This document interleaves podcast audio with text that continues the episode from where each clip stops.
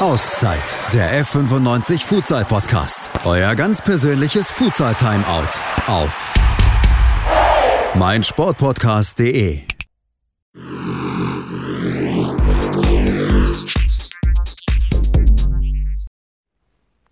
Auszeit, der Fortuna Düsseldorf Futsal Podcast. Ausgabe Nummer 26, heute erneut mit Claire Alfes.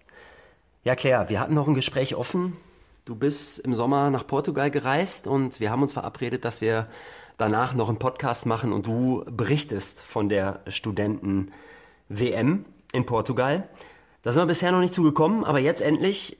Ich grüße dich, Claire, und ich freue mich sehr, dass du bei uns bist. Hallo, danke für die zweite Einladung. Ich freue mich wieder dabei zu sein. Ja, Claire, bevor wir nochmal zurückblicken auf die World University Championships in Portugal, Sprechen wir über deine aktuelle Situation. Du bist mit der Futsal-Nationalmannschaft der Gehörlosen unterwegs. Es gab einen Lehrgang in Duisburg. Ihr habt gegen die Damenmannschaft der Panthers Köln, gegen die hörende Damenmannschaft der Panthers Köln ein Testspiel gemacht. Ihr treibt euch aber demnächst noch woanders rum. Wo treibt ihr euch rum mit eurer Mannschaft und was macht ihr da? Genau, wir haben uns in Duisburg in mehreren Lehrgängen auf die Europameisterschaft vorbereitet die aktuell hier in Italien in Montesilvano stattfindet.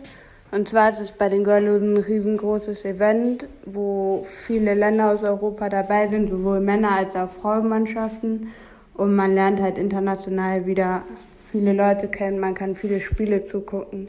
Es ist einfach viel, viel Futsal und es macht mega Spaß. Hm, wie viele Teams sind bei dieser EM am Start? Wer ist der Favorit? Wer spielt in eurer Gruppe? Wann habt ihr euer erstes Spiel? Wie du hörst, Fragen über Fragen und ähm, natürlich auch noch die Frage, was sind eure bzw. sind deine Ziele bei diesem Turnier?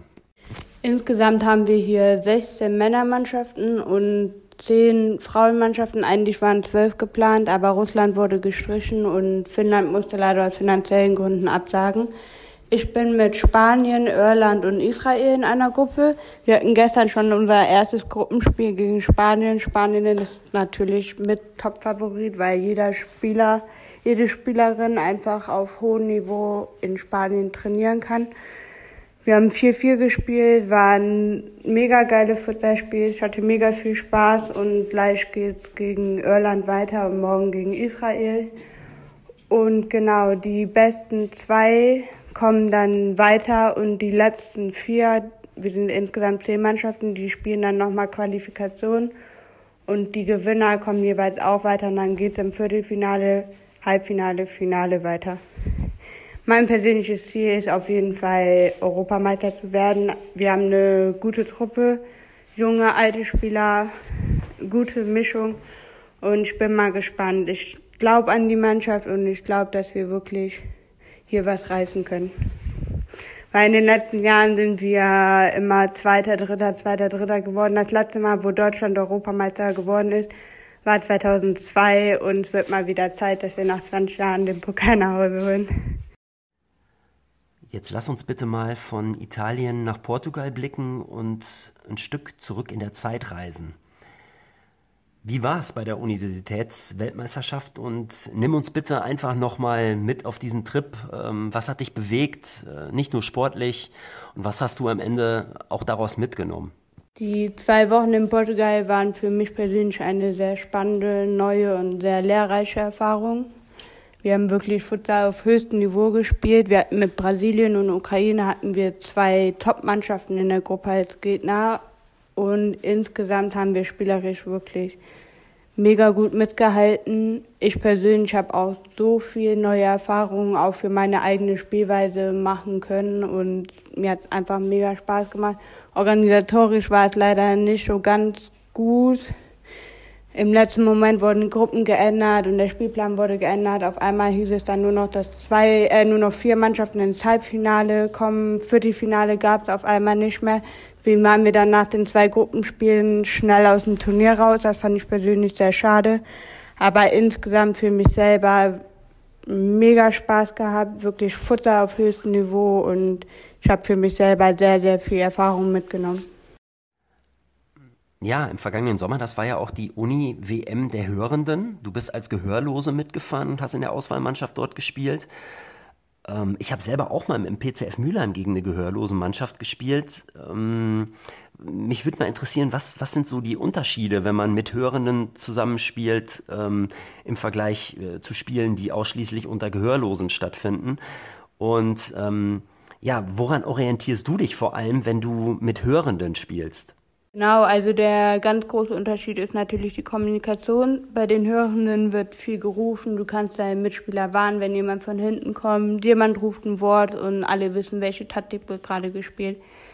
Bei den Gehörlosen ist es alles ein bisschen anders und zwar wird viel gebärdet, aber es ist halt so ähnlich. Jemand gebärdet zum Beispiel eine Zahl, ein, zwei oder einen Buchstaben und jeder weiß halt dann auch, welche Taktik wird gerade gespielt. Der große Unterschied ist aber, du musst viel, viel mehr schauen, weil du halt nicht gewarnt werden kannst. Du weißt nicht, wenn jemand von hinten kommt, du hörst gar nichts. Deswegen musst du viel, viel mehr schauen. Du musst einen kompletten Überblick auf dem Feld haben. Genau, das ist der große Unterschied. Aber ich finde, es ist halt auch manchmal ein großer Vorteil, weil du lernst es automatisch viel, viel mehr zu gucken und das ist beim Futsal natürlich sehr wichtig. Für mich persönlich, meine Erfahrungen im hörenden Futsal, ich habe eigentlich sehr viel positive Erfahrungen. Wenn das Spiel sehr hektisch wird, dann verstehe ich öfter mal nicht, wenn jemand was ruft. Aber insgesamt komme ich mit der Kommunikation gut klar. Ich versuche halt selber auch viel zu kommunizieren, das hilft mir. Aber insgesamt habe ich da keine Probleme. Also bei Fortuna Düsseldorf mit den Mädels, das klappt wirklich alles gut. Ja, Claire, lass uns abschließend auch nochmal auf unsere gemeinsame Abteilung bei der Fortuna blicken, auf die Futsalabteilung und da allen voran auf die Frauenfutsalmannschaft. Ihr seid natürlich auch, so wie alle Abteilungen oder alle Mannschaften der Futsalabteilung, von den Veränderungen betroffen. Ihr trainiert hm, nicht mehr im Castello, soweit ich weiß. Erzähl doch mal, wie ist der Status quo gerade? Ähm, habt ihr für die kommende Spielzeit äh, wieder eine schlagkräftige Truppe zusammen? Äh, wo soll die Reise hingehen? Bring uns mal kurz auf Stand, was äh, eure Futsalmannschaft bei der Fortuna angeht.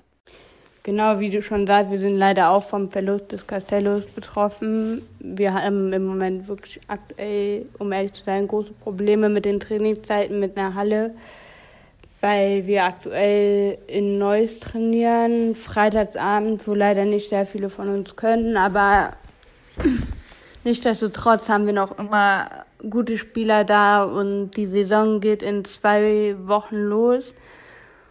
Und ich hoffe, sobald die Saison dann angefangen hat, dass auch mit den Training, dass sich alles regelt. Und wie gesagt, ich glaube an die Mannschaft. Wir haben echt gute Spieler und ich hoffe, dass einfach eine geile Saison wird. Ich danke dir für dieses Gespräch, Claire. Drück die Daumen für die kommenden Aufgaben und wünsche natürlich viel Erfolg in Italien. Ja, vielen Dank. Ich gebe hier bei der Europameisterschaft mein Bestes und ich hoffe, dass wir den Pokal mit nach Hause nehmen und dann freue ich mich auf die neue Saison mit Fortuna Düsseldorf. Heinz-Peter Effing, Fortuna Düsseldorf Futsal.